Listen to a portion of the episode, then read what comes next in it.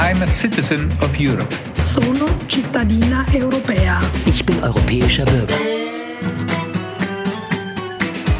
Iam Europeană. Európai polgár vagyok. Eu sou europeia.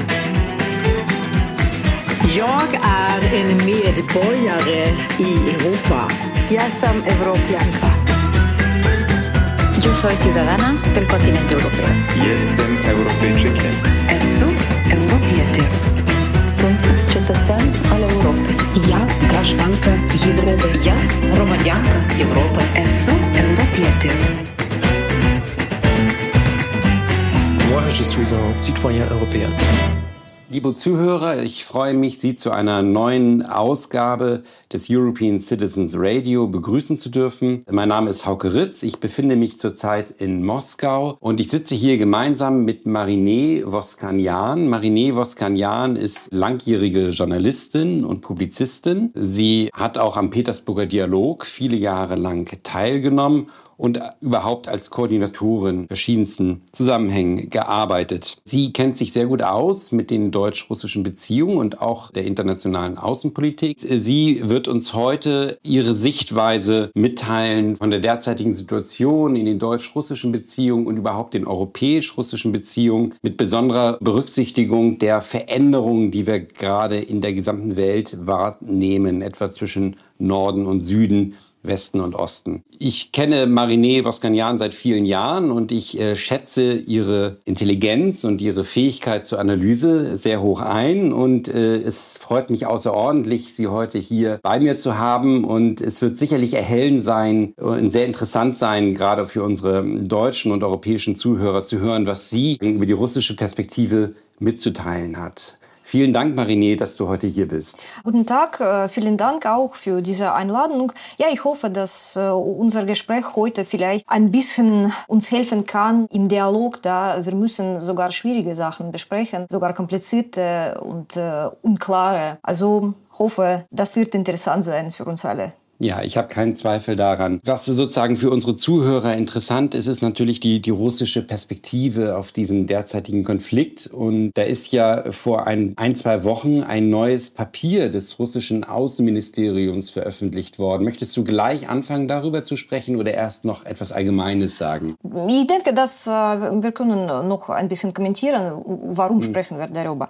Ja, natürlich, heute äh, sprechen wir äh, über diese Probleme in internationale Beziehungen in der sehr schwierigen Zeit, Zeit des großen Konfliktes, Multidimensionen. Ich würde sagen, dieser Konflikt hat viele Dimensionen. Mhm. Und vielleicht kann es so aussehen, dass der Konflikt in der Ukraine ist ein Grund für einen neuen kalten Krieg zwischen Russland und Europa, diese fatale Verschlechterung unserer Beziehungen. Aber ich denke umgekehrt. Das ist, das ist Folge. Das ist schon die tragischen Konsequenzen. Mhm. Ich denke, dass was heute in der Ukraine passiert, dieser Konflikt, ist nicht ein Grund mhm. für den neuen Kalten Krieg zwischen Westen und Russland, sondern umgekehrt. Das ist schon ein tragisches Ergebnis. Mhm. Das ist schon Konsequenzen mhm. von einem langen Prozess. Prozess, wann diese zwei Seiten konnten nicht miteinander reden, konnten nicht einander völlig verstehen in dieser neuen Welt, die wir alle jetzt schon sehen. Und natürlich, wenn wir sprechen über Beziehungen zwischen Russland und Europa, das ist nicht etwas, was wie manchmal kann man sehen als neue Geschichte letzte 30 Jahre. Natürlich nein. Diese Geschichte, das ist, das ist schon, ich weiß nicht wie lang. Russland ist Nachbarn von Europa, so lang wie Russland existiert überhaupt. Mhm. Deswegen Geschichte dieser Beziehungen ist, wir können nicht sogar bestimmen, mhm. wie lang äh, ist das. Aber äh, normalerweise äh, gibt es eine Idee, dass Russland war westlich orientiert seit der Zeit von Peter der Große. Mhm. Für unsere Zuhörer, Peter der Große ist sozusagen ein, ein wichtiger Zar der russischen Geschichte, äh, der sozusagen am Übergang vom 17. zum 18. Jahrhundert äh, Russland regiert hat. Wir müssen auch unterscheiden, dass gibt es für Russland ein Konzept Europa, das ist etwas Kulturelles, Symbolisches. Das war tief äh, verbunden mit Kunst. Überhaupt Kultur äh, Russlands war immer sehr, sehr stark mit äh, europäischer Kultur auch verbunden. Äh, nur zum Beispiel, wir können uns äh, an einem Grand Roman von Lev Tolstoi erinnern, Война и мир. Krieg, Krieg, und Frieden. Krieg und Frieden, ja. Ja, und äh, in diesem Roman zum Beispiel, äh, das ist die Zeit des Krieges äh, mit Napoleon für mhm. Russland. Also alle Helden sind nur gleich auf der Front mhm. dieses Krieges. Und gleichzeitig äh, zum Beispiel, viele Helden, spre äh, sie sprechen miteinander auf Französisch, weil das war damals sehr typisch für äh, russische Elite. Äh, russische mhm. Aristokraten konnten äh, wirklich auf äh, Französisch besser sprechen als auf Russisch. Das ist tatsächlich so. Für unsere Zuhörer hier ein kleiner Kommentar. Es gab damals sehr viele Französisch-Lehrerinnen aus Frankreich in Russland. Und als Napoleon sich als Moskau zurückziehen musste, sind viele dieser Französisch-Lehrerinnen mit der französischen Armee zurückgegangen, weil sie Angst hatten vor, vor der Rache sozusagen der Russen. Und auch andere europäische Fremdsprachen wurden damals in Russland sehr stark gelehrt, unter anderem auch Deutsch. Ja. Ja, und äh, also politische, politische Konflikte und natürlich sogar Kriege gab es immer in der Geschichte Russlands und Europa. Aber gleichzeitig äh, kulturell waren diese zwei Regionen, mhm. Zivilisationen äh, miteinander äh, tief verbunden. Und äh, interessant ist, dass in diesem neuen Konzeption der Außenpolitik Russlands, die äh, wurde schon erwähnt, ja, das ist ein neues Dokument. Ich denke, vielleicht vor ein paar Wochen äh, mhm. veröffentlicht wurde. Dort steht klar, dass Russland sieht sich, versteht sich als eine Zivilisation. Mhm. Das ist interessant, weil das Konzept äh, selbst, ich meine die Idee, dass Russland ist eine Zivilisation, unabhängige Zivilisation, das ist nicht neue Idee. Mhm. Aber das wurde früher diskutiert im Kreisen von Intellektuellen, Philosophen, äh, Intelligenz. Das war nicht ein politisches Konzept. Nun, man konnte nicht solche Wörter zum Beispiel in offiziellen äh, Dokumenten finden. Und jetzt das ist so. Die Idee ist, äh, dass als Zivilisation kann Russland selbst entscheiden, welche Wege zu finden in Wirtschaft, ich weiß nicht, äh, in Fragen wie Zivilgesellschaft zu bauen, in allen Richtungen. Mhm. Selbstständig sozusagen. Aber gleichzeitig, und das ist auch interessant, das ist auch äh, sehr klar geschrieben, dass als Zivilisation hat Russland viel äh, Gemeinsames mit Europa. Mhm. Auch als Region, als Zivilisation. Und das ist wirklich wichtig. Das, das auch wurde erwähnt in, in, in diesem Konzept. Also trotz des Konflikts, trotz der negativen Gefühle, die dieser Konflikt hervorruft, gab es trotzdem ein Bekenntnis zu europäischen, ja, wie soll man das sagen, Wurzeln oder Verbindungen, die das heutige Russland immer noch hat. Ja, no, Diskussion, ob Russland Europa ist oder nicht, höre ich mein ganzes Leben. Und mhm. ich denke, diese Diskussion schon, ich weiß nicht, wie viele Jahrhunderte beobachten wir in unserer Gesellschaft. Da für Russland, für russische Intelligenz, für russische Intellektuelle war das immer sehr wichtig, irgendwie zu bestimmen, ob Russland Teil Europas ist oder etwas anderes. Obwohl ich persönlich sehe keine Widersprüche zwischen beiden Ideen, mhm. da ich denke, dass äh, zwei Zivilisationen können sehr nah sein, wie, wie Schwester, können äh, gemeinsame kulturelle Sachen in Basis haben, wie mhm. Christentum zum Beispiel oder griechische, altgriechische Kultur und so weiter. Trotzdem, äh, diese Diskussion war in Russland sehr stark immer. Zum Beispiel mhm. in, im 19. Jahrhundert. Man kann viele Texte finden, wo wird es unendlich diskutiert, ob Russland westlich ist, europäisch oder eigenständige Gesellschaft, absolut mit eigenen Traditionen. Und was noch wichtig ist, es gibt sogar ein Buch, wo die Idee, dass Russland etwas ganz anderes als Europa ist, das ist ein Buch von berühmten äh, Schriftsteller und Philosoph Danilewski. Das ist das Buch Russland und Europa. Mhm. In diesem Buch der Autor versucht zu beweisen, dass Russland nicht nur eine eigenständige Zivilisation ist, aber auch dass europäische Zivilisation oder wie, äh, wie schreibt er, äh, Romana germanische Zivilisation ein Feind Russlands ist. Mhm. Das war sozusagen die Position der Slavophilen, die sozusagen äh, eine, für eine russische Eigenständigkeit eintraten und denen gegenüber standen dann die Westler, wie man sie auch nannte, die sozusagen die Identität Russlands in Europa sahen. Ja, und äh, obwohl natürlich diese Leute sehr klar äh, haben auch gesehen, gemeinsame Basissachen von beiden Kulturen, wie Christentum zum Beispiel oder altgriechische Kultur und so weiter, das war für sie umgekehrt ein Beweis, dass die Wege von unseren zwei Zivilisationen völlig unterschiedlich weitergegangen sind. Und sogar damals, das war für diese Leute klar, dass diese Wege sind schon nicht einfach unterschiedlich, sondern diese zwei Zivilisationen sind einfach nur Feinde. Mhm. Interessant, ja. Aber natürlich gab es immer ganz, ganz andere Meinung, dass umgekehrt Russland ist Teil Europas. Auch genau ähm, dieselben Sachen wurde als Beweis geführt dafür. Aber für Leute, die, die sehen Russland als Teil Europas, das war äh, natürlich äh, alles anders. Sie denken, dass die Idee von eigener, von eigener Zivilisation, das ist etwas Theoretisches und praktisch also politisch, wirtschaftlich, kulturell ist Russland äh, mit Europa verbunden und war immer. Ja, und deswegen, das ist, nur für diese Leute, das, das war äh, auch ganz klar, dass das ist so.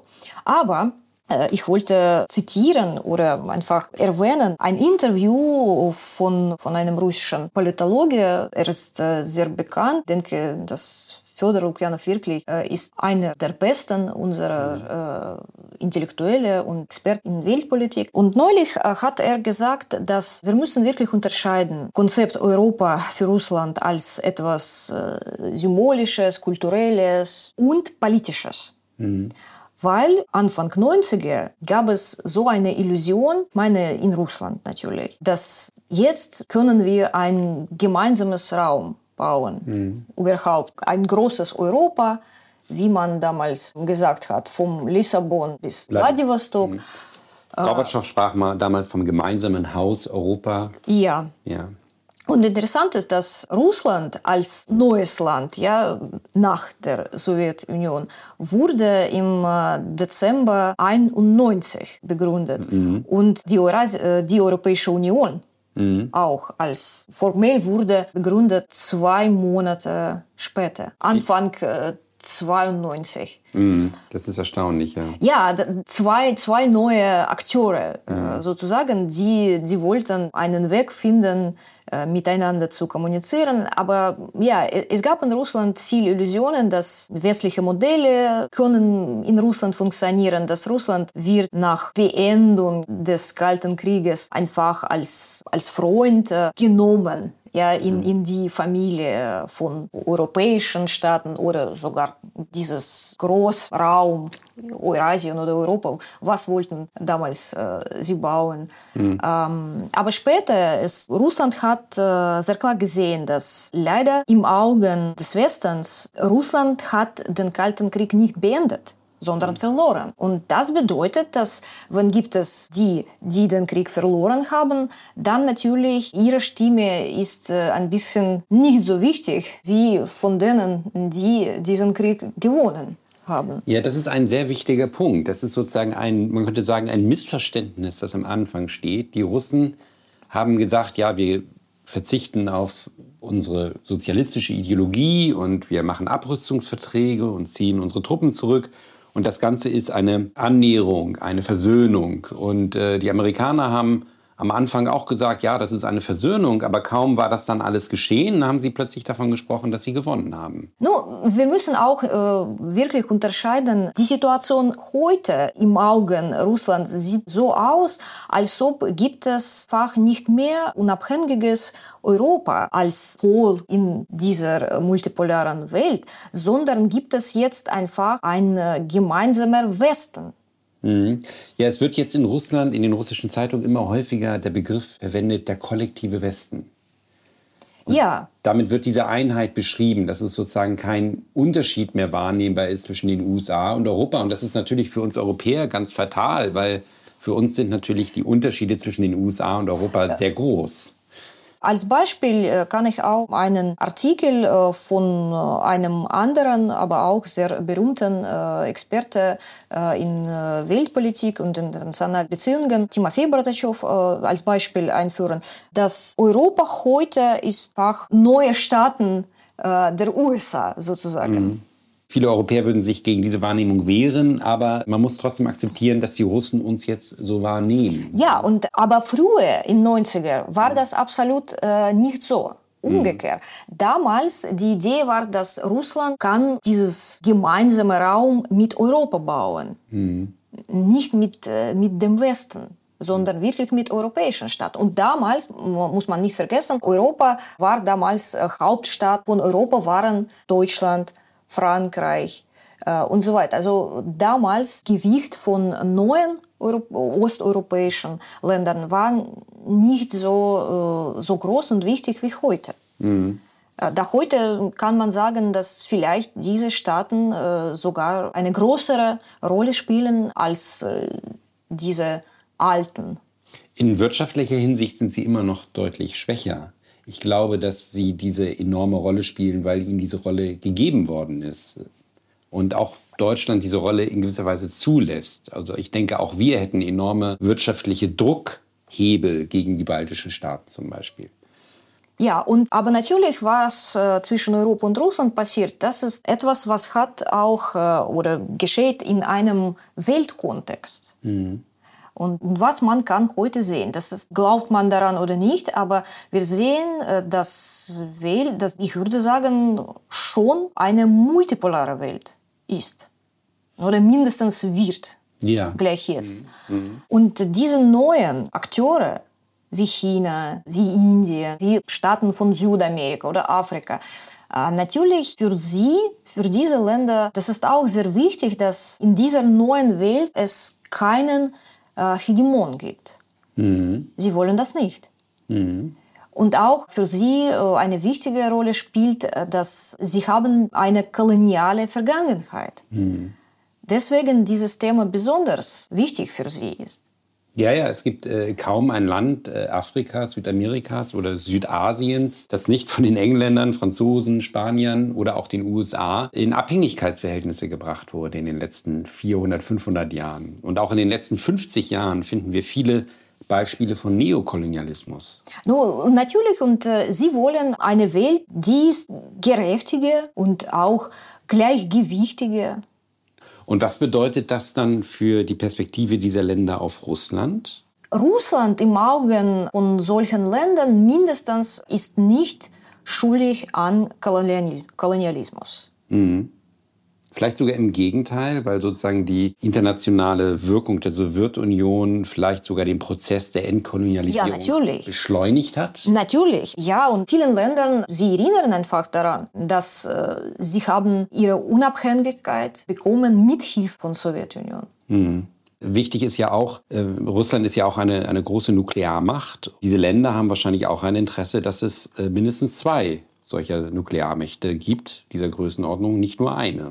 Ja, und wir können wieder zu diesem Dokument, Konzept mhm. der Außenpolitik Russlands kommen. Und äh, hier auch können wir lesen, dass obwohl Russland sagt, dass die Vereinigten Staaten jetzt mit ihren Verbündeten einen Hybridkrieg gegen mhm. Russland führen. Gleichzeitig sehen wir, dass äh, Russland wie früher äh, auch sieht, dass mit solchen großen Mächten äh, sind sozusagen wir alle verantwortlich äh, für solche großen Fragen, mhm. wie diese Sicherheit zum Beispiel. Mhm. Ja. Also, also Russland sieht sich als ein Land, das für den, die Aufrechterhaltung der internationalen Ordnung oder des internationalen Friedens mitverantwortlich ist. Habe ich das richtig ja, verstanden? Ja, mhm. und überhaupt, das, das war immer so in den letzten Jahren. Ich denke, dass äh, unser Außenminister Lavrov schon vielmal das betonen hat, dass Russland will äh, eine neue Weltordnung bauen, wo Interessen von allen Zivilisationen allen Ländern wirklich garantiert sind. Und äh, das äh, korrespondiert ja auch mit der jahrhundertelangen Existenz Russlands als ein Vielvölkerstaat. Denn in diesem diesem riesigen Land gibt es, ich weiß nicht, sind es über 50 Völker, meine ich? Ne? Hm, äh, 150. 150. Oh, ich habe mich um 100 verschätzt, entschuldige. Also 150 verschiedene Völker, darunter auch verschiedene Religionen. Es gibt buddhistische Völker in diesem Land. Es gibt äh, eine große Gruppe von Moslems, die auch in Russland leben. Und Russland ist sozusagen seit Jahrhunderten schon damit beschäftigt, diese verschiedenen Kulturen zu balancieren, auszugleichen, einen Frieden zwischen ihnen herzustellen. Ich würde nicht sagen, dass diese Erfahrung ist äh, einzigartig, mhm. nur für Russland. Mhm. Äh, aber ja, ähm, so eine Erfahrung Russland natürlich hat wie verschiedene Völker, Regionen zusammenleben können. Ich denke aber, dass für Russland das ist wichtiger, dass ein System, ein Wählsystem ohne einen bestimmten Hegemon zu haben. Das ist, das ist wichtig. Und in den letzten 30 Jahren war dieser Hegemon sozusagen die USA, die sich als unipolaren Machtpol gesehen haben. Und äh, jetzt verschiebt sich die Weltordnung. Es gibt jetzt mehrere Machtpole, China, Russland, Indien vielleicht.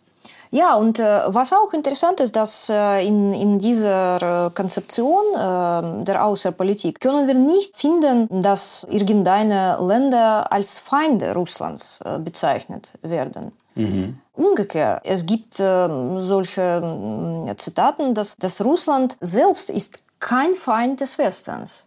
Das steht dort drin in dem Dokument. Ja, wirklich. Zum Beispiel, ich kann das sogar lesen, dass Russland hält sich nicht für einen Feind des Westens, isoliert sich nicht von ihm, hat keine äh, feindseligen Absichten äh, in Bezug auf den Westen und rechnet damit, dass die Staaten, die der westlichen Gemeinschaft angehören, irgendwann die Aussichtlosigkeit ihrer Konfrontation Politik und ihrer hegemonistischen Ambitionen einsehen, die schwierige Realität der multipolaren Welt berücksichtigen und mit Russland wieder pragmatisch kooperieren werden. Das, das ist tatsächlich ein erstaunliches, äh, eine erstaunliche Stellungnahme angesichts der Konfrontation, die jetzt schon hinter uns liegt.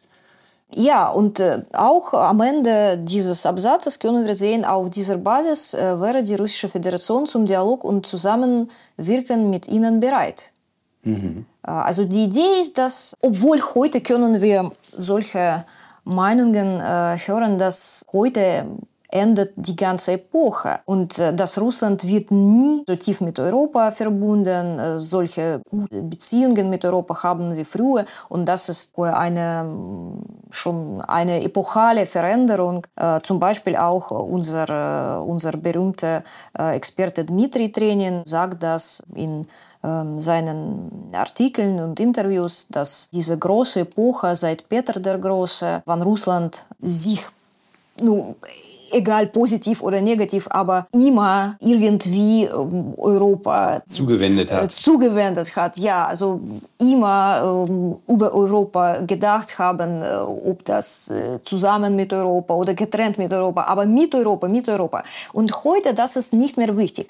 Äh, natürlich gibt es dafür äh, objektive, objektive Gründe, da früher war das eigentlich fast unmöglich, sich orientieren anders, weil wirklich äh, das Zentrum äh, nur wirtschaftlich äh, ja und auch im Sinn von Ressourcen und so weiter äh, der Welt, das war natürlich wirklich im, im, im Europa, im Westen. Mhm. Obwohl, obwohl, äh, sogar das kann man in Frage stellen. Zum Beispiel neulich äh, habe ich einen Artikel von einem Toren aus Indien gesehen, wo gibt es ähm, eine Kalkulation, dass vor, äh, vor der Kolonisierung Indien wirtschaftlich war Indien mindestens zehnmal stärker als nach dieser Kolonisierung. Mhm. Da natürlich Verstellung allen Waren und, und Handel, das waren alles natürlich verändert im, in Interessen von Britannien. Mhm. Ähm, also sogar diese Idee heute in, in solchen äh, Ländern schon auch äh, in Frage äh, gestellt werden. Dass sogar damals im 19.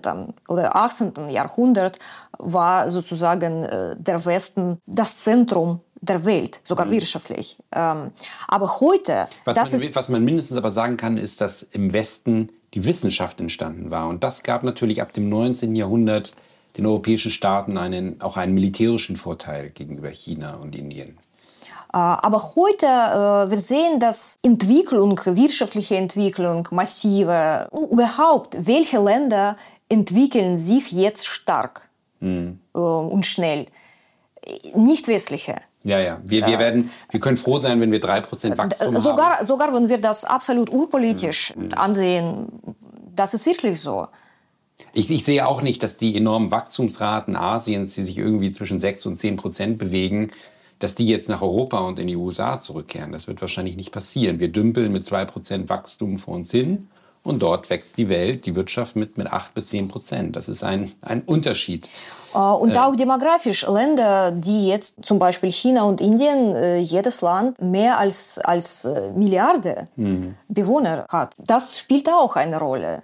Ja, ja, natürlich. Weil äh, einfach demografisch äh, westliche Länder, sie sind jetzt Minderheit äh, einfach demografisch äh, in der Welt. Und hinzu kommt noch, dass wir alternde Gesellschaften haben, wo sozusagen wenig junge Menschen vielen alten Menschen gegenüberstehen. Und das ist natürlich in Indien auch ganz anders zum Beispiel. Ja, so wir können einfach sagen, dass äh, Fokus der Entwicklung äh, wirtschaftlich und demografisch, das, das ist jetzt wirklich im Süden, in asiatischen äh, Regionen. Mhm.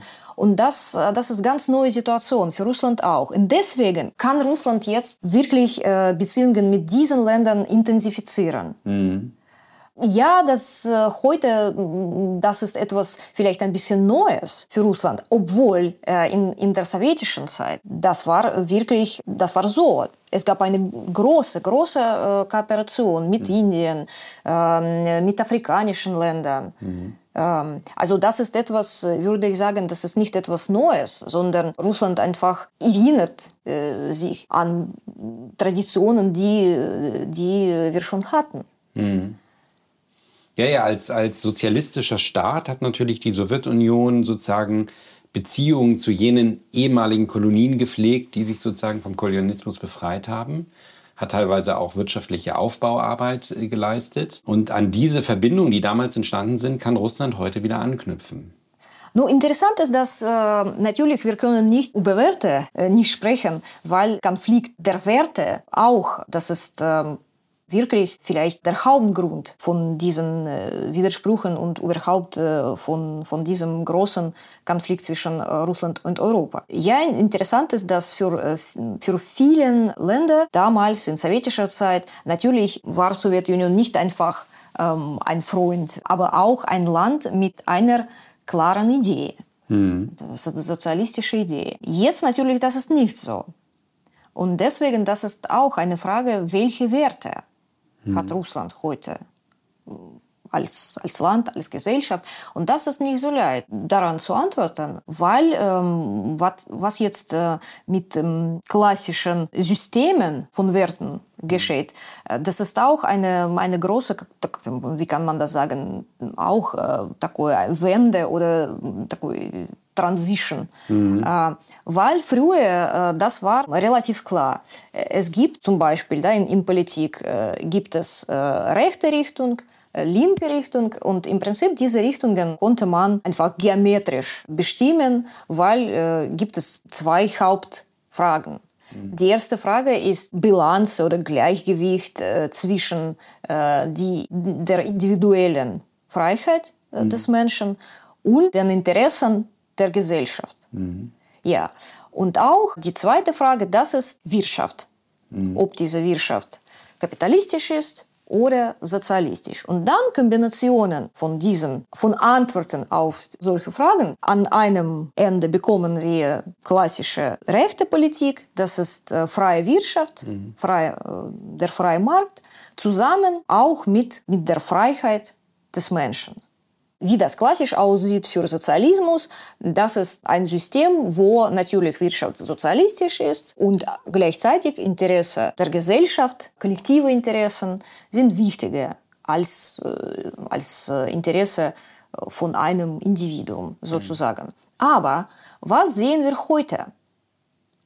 Äh, interessant ist, dass heute im Westen gibt es eine, eine ich würde sagen, Hybrid-Ideologie, mhm. wo zusammen sind diese, diese Antworten andere Kombination haben. Aha, das ist interessant. Äh, führ ja. das mal weiter aus. Ja, ja. Ähm. Äh, zum Beispiel für moderne linke Parteien in Europa, das ist Verteidigung der individuellen Freiheiten des Menschen, sind, es scheint manchmal so, sind wichtiger hm. als klassisch wirtschaftliche Fragen zum Beispiel, wie, äh, wie viel da müssen Leute verdienen, welche soziale Garantien mhm. gibt es vom Staat und so weiter. Auf ähm, ersten Platz stehen jetzt Fragen von Identität, mhm. äh, zum Beispiel, ja, Minderheiten und so weiter.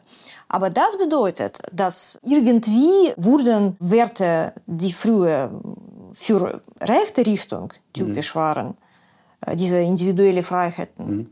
Zusammen mit, mit der linken Politik. Ja?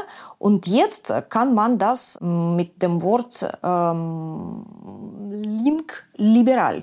Links, vielleicht links oder linksliberal mhm. äh, vielleicht nennen. Aber dann, das ist eine interessante Frage, wenn solche Kombination existieren kann, dann sehen wir, und das ist sehr interessant, das sehen wir in Russland, mhm. äh, eine andere Kombination auch entstehen kann.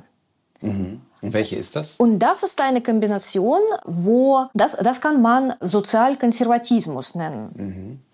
Interessant ist, dass äh, in Russland Menschen, die sich als Konservativen bezeichnen, selbst bezeichnen, mhm. normalerweise sind sie äh, für wirtschaftliche Maßnahmen oder soziale Politik, die natürlich in Europa völlig als link bezeichnet wird.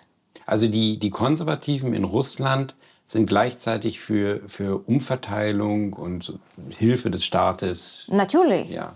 Für soziale Gerechtigkeit, Kampf gegen Armut und so weiter. Also wie muss man sich das praktisch vorstellen? Da ist sozusagen ein, ein russischer Mensch, der konservativ gesonnen ist, der vielleicht in die Kirche geht, äh, ja? ja, sich der orthodoxen Kirche verbunden fühlt, für die Geschichte gerne erinnert und gleichzeitig ähm, ist er dafür, dass die Löhne angehoben werden und äh, der Staat soziale Sicherheit garantiert. Genau. Das ist sehr typisch für unsere Konservativen. Das ist etwas vielleicht, ich würde sagen, dass man kann sagen, unik. Äh, aber in Russland, das war schon lang so. Mhm. Könnte man sagen, dass es auch schon in der Sowjetunion so ein bisschen so war? Zumindest in der späten Sowjetunion habe ich auch den Eindruck, dass sie links und konservativ zugleich war. Ähm, Ende, äh, am Ende der Sowjetunion gab es in der Gesellschaft viel Diskussionen überhaupt über ähm, Politik, Philosophie, welche Richtung weitergehen. Deswegen damals haben bestimmte Gruppen von Intellektuellen, sie wollten finden diese Idee. Mhm. Äh, nun, für die einigen war das Liberalismus. Oder würde, ich würde sagen, dass manchmal Leute, die, die in Russland sich als Liberalen bezeichnen, sie sind äh, eigentlich sogar nicht Liberalen, sondern äh, das ist etwas wie Libertarianismus schon. Mhm. Weil das ist unbe unbegrenzte zum Beispiel Freiheit des Markts. Mhm. Nu, sogar für Kapitalismus, für, für, für das moderne Kapitalismus in Europa, da, das ist unvorstellbar. Mhm so ein System, wo gibt es keine Grenzen für Kapitalen, ja, für Unternehmen und so weiter. Also so ein System, zum Beispiel, ich weiß nicht, in den USA können wir Feinden äh, unter, ich weiß nicht, unter Republikanern zum mhm. Beispiel, ja, solche, solche Ideen. Und also in Russland, das war wirklich ein Labor von verschiedenen Ideen damals. Aber was können wir jetzt sehen? Jetzt mhm. sehen. Das ist sehr klar, dass wohl in Russland viele, viele Kreise sich als Konservativen bezeichnen, sind sie natürlich Linkskonservativen. Weil ähm, in Russland, egal ob Russland äh, kapitalistisches oder sozialistisches Land ist, das ist sehr wichtig, Gerechtigkeit. Das, das ist etwas, was im Prinzip äh, im Kern der, äh, der russischen Mentalität äh, liegt. Dann kann man auch sagen, dass sozusagen die Revolution von 1917, die ja sozusagen eine sozialistische Revolution war, auch nicht ganz zufällig in diesem Land ausgebrochen ist. Das ist äh, ein Thema ähm, für ein anderes äh, langes Gespräch. Natürlich gibt es verschiedene Meinungen von Historikern, welche Gründe unsere Revolution hatte. Das, das ist, äh, ich denke, eine, eine Frage, die besser wirklich mit Historikern besprechen. Ähm, aber generell natürlich ja. Also, weil das ist nämlich sehr wichtig für unsere Zuhörer. Im Westen wird Russland jetzt immer als ein, ja, wie soll man das sagen, entweder als zweite Sowjetunion oder sogar als teilweise rechtes, faschistisches Land dargestellt. Und äh, das hat immer den Eindrücken fundamental widersprochen, die ich hatte, wenn ich dieses Land bereist habe. Und ich habe immer den Eindruck, wenn ich mit meinen Gesprächspartnern gesprochen habe, zurückbehalten, dass Russland eigentlich im Kern ein linkes Land ist. Ich denke so auch. Mhm. ja, weil äh, diese Idee äh, von, von der Gesellschaft, wo, wo wirklich diese Gerechtigkeit gibt, äh, das ist etwas sehr Wichtiges. Egal, ob Russen ähm, sind religiös oder Atheisten, nicht religiös. Aber das ist etwas sehr Wichtiges für russische Kultur. Ja. Und, aber man muss nicht vergessen, dass es gibt Ideale, die sozusagen einfach als etwas existieren, was man sehen möchte. Und gibt es eine Realität. Realität ist natürlich, dass Russland ist ein kapitalistisches Land, obwohl es gibt natürlich große, große ähm, auch äh, soziale Programme. Es gibt Hilfe für bestimmte Sozialgruppen, die äh, wirklich diese Hilfe vom Staat brauchen. Es gibt auch immer noch viele äh, Konzerne, die im Staatsbesitz sind, oder zumindest einige. Ja, gibt es natürlich, aber das ist auch eine große Illusion, dass alles in Russland staatlich ist. Nein, das natürlich nicht. Russland hat auch Digitalkonzerne, zum Beispiel Yandex, und das sind natürlich alles private Konzerne. Aber die Idee von die Idee, dass Russland ist ein linkes Land, das, das ist das ist nicht, ich würde sagen, das ist überhaupt nicht über Kapitalismus äh, selbst oder Sozialismus. Natürlich haben Leute keine Illusionen hier über Sozialismus auch. Mhm. Sie haben mit eigenen Augen gesehen, dass jenes System hat, hatte auch nur viel dumme Sachen. Mhm. Ja, klar. Und auch ungerechtige. Aber das ist nicht die Frage um Wirtschaft. Das, das ist äh, einfach äh, die Idee, wie eine Gesellschaft zu bauen, wo äh, wirklich gleichzeitig gibt es Möglichkeiten für alle, aber auch soziale Garantien für alle. Zum Beispiel, das ist nicht in Frage für alle Russen, dass der Staat soll, soll garantieren, zum Beispiel kostenlose Medizin, auch Ausbildung für alle, mhm. sogar an der Uni. Mhm ja, vielleicht nicht für alle, aber für bestimmte Kategorien äh, der Bevölkerung äh, auch. Und auch, dass der Staat soll helfen, auch sogar wie eine, eine Wohnung zu kaufen. Mhm irgendwie oder mindestens unterstützen das. Durch billige Kredite? Ja, zum Beispiel. Mhm. Also die Idee, dass ohne Staat absolut unabhängig zu sein, das ist für Mehrheit von Russen nicht typisch. Das ist zum Beispiel äh, für die USA sehr typisch. Genau, die USA sind immer sozusagen staatskritisch, der Staat ist böse, aber in Russland haben wir das Gegenteil, sozusagen den gegenteiligen Glauben in der Gesellschaft verankert, dass man denkt, der Staat ist wichtig, ohne Staat geht es nicht.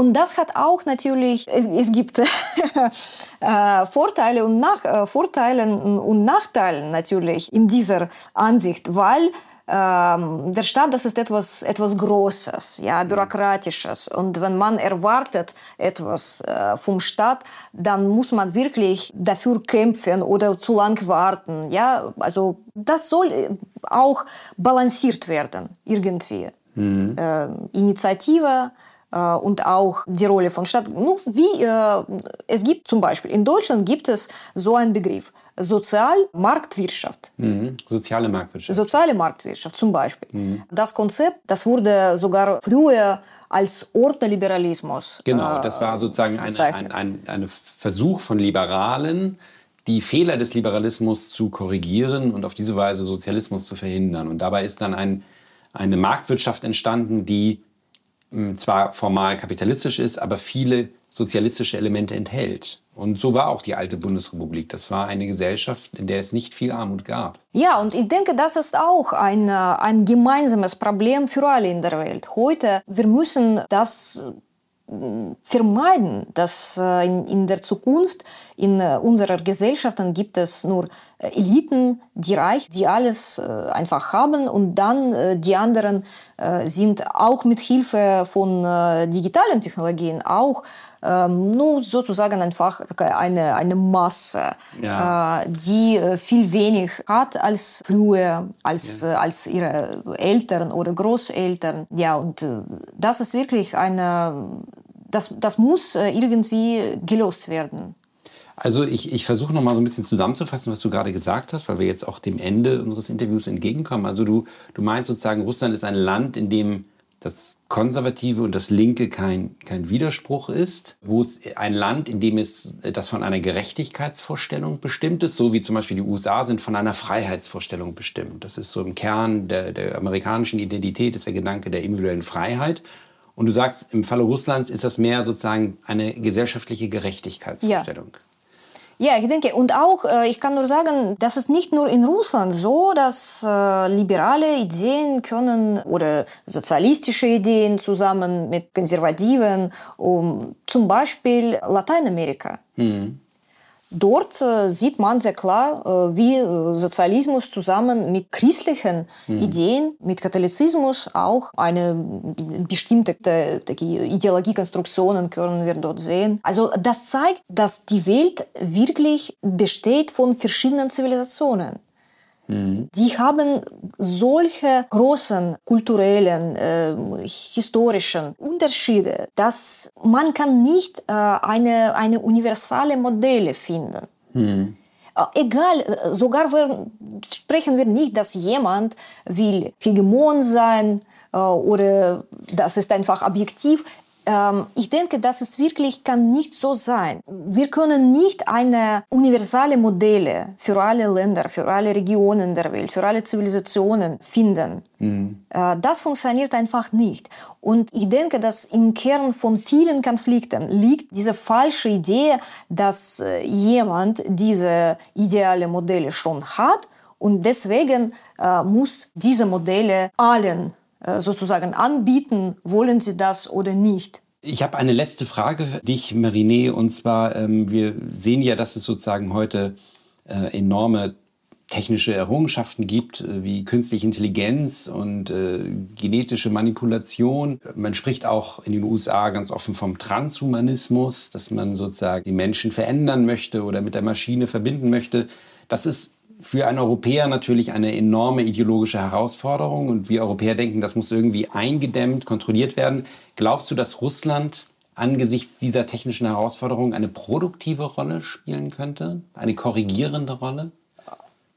Ich denke, dass in Russland, obwohl gibt es diese Idee, dass Russland ein, äh, ein Land ist, wo Kollektivismus herrscht äh, und nicht Individualismus im Unterschied zu Europa, aber ich denke, dass für russische Bürger auch sehr wichtig ist, dass sie können ein, ein privates Leben haben. Und diese Idee äh, von dieser totalen Kontrolle, auch Digitalkontrolle, nein, das gefällt äh, hier den Menschen nicht. Und auch, das ist, das ist sehr klar, warum. Weil je mehr solche Technologien und sogar, was hören wir jeden Tag, jetzt künstliche Intelligenz, diese dann neue Möglichkeit, ChatGPT und so weiter. Aber die Frage ist, wo ist in diesem System eigentlich ein Mensch? Mhm. Weil das ist auch interessant. Leider haben wir nicht genug Zeit heute dafür. Aber interessant ist, dass in diesem äh, wie kann man das sagen, Progressismus, also diese, diese Ideologie, dass alle, neu, alle neuen technischen Entwicklungen, äh, also sie, wir müssen das alles verwenden, egal, äh, gefällt äh, das uns oder nicht, äh, oder wie ethisch ist äh, das für uns. Man muss ein bisschen sich bremsen und fragen, wofür machen wir das alles? Mhm. Wo ist Ziel? Weil manchmal es scheint schon so, dass in dieser äh, Zukunft gibt es überhaupt keinen Platz für Menschen. Mhm. Und genau solche Fragen kann man auch an die grüne Ideologie stellen. Mhm. Wo ist diese Grenze zwischen Weltschutz, was natürlich, ja, das ist äh, allen klar, dass ja natürlich wir müssen schützen Umwelt und das ist wichtig, dass äh, die Natur, dass unsere äh, technische Entwicklung schädet nicht äh, die Natur, aber gleichzeitig müssen wir auch fragen, ob das Ziel ist einfach die Natur mhm. und nicht die menschliche Gesellschaft. Mhm. Das ist auch eine interessante Frage. Aber in, in, in der grünen Ideologie können wir interessante Widersprüche finden. Also man kann fast sagen, in der grünen Weltanschauung kommt der Mensch gar nicht mehr vor. Nun, äh, ich würde sagen, paradoxal ja und nein, weil andererseits äh, die Idee ist, dass die Natur und äh, Weltschutz, das ist nun, es scheint so manchmal sogar wichtiger als Menschenrechte und äh, im mhm. Prinzip Entwicklung, äh, mhm. dann, äh, ich weiß nicht, dann wirtschaftliche Entwicklung und so weiter. Aber trotzdem, andererseits, sehen wir, dass in diesem System der Mensch verantwortlich sind, äh, ist für alles überhaupt. Mhm. Nur zum Beispiel der Meerspiegel, mhm. Meeresspiegel, ja. Mhm. Die Idee, dass äh, wir müssen das behalten auf auf solcher Niveau wie jetzt. Das ist auch eine interessante Idee, aber dann, aber ist das nicht äh, ein bisschen, äh, nur nicht sogar egoistisch, sondern die Idee, dass Menschen können alles kontrollieren, mhm. was auf diesem Planet geschieht. Mhm. Das ist dann mindestens, das ist fraglich. Mhm. Da natürlich äh, sogar dieser Meeresspiegel äh, existiert nicht äh, dafür, dass wir eine, einfach einen angenehmen Spaziergang irgendwo auf der Uferpromenade haben. Mhm. Ja, das kann sich verändern. Mhm. Ohne uns auch. Mhm. Also die Frage ist, dass heute leider viele, würde ich sagen, nicht Ideologien, sondern vielleicht Projekte oder Ideen, sie radikalisieren sich. Und das ist natürlich sehr schlimm, weil äh, wenn gibt es äh, nur diese unendliche Radikalisierung, äh, unendliche Idee, dass äh, wir können nicht miteinander sprechen, wenn äh, diese andere Seite andere Ideen hat. Äh, das ist, das ist einfach eine Sackgasse. Und äh, auch einfach, ja, äh, irgendeine positive Idee ähm, am Ende unseres Gesprächs ähm, zu finden. Äh, die Geschichte und auch die Geschichte der Beziehungen zwischen Russland und Europa nicht heute äh, anfängt und nicht heute endet.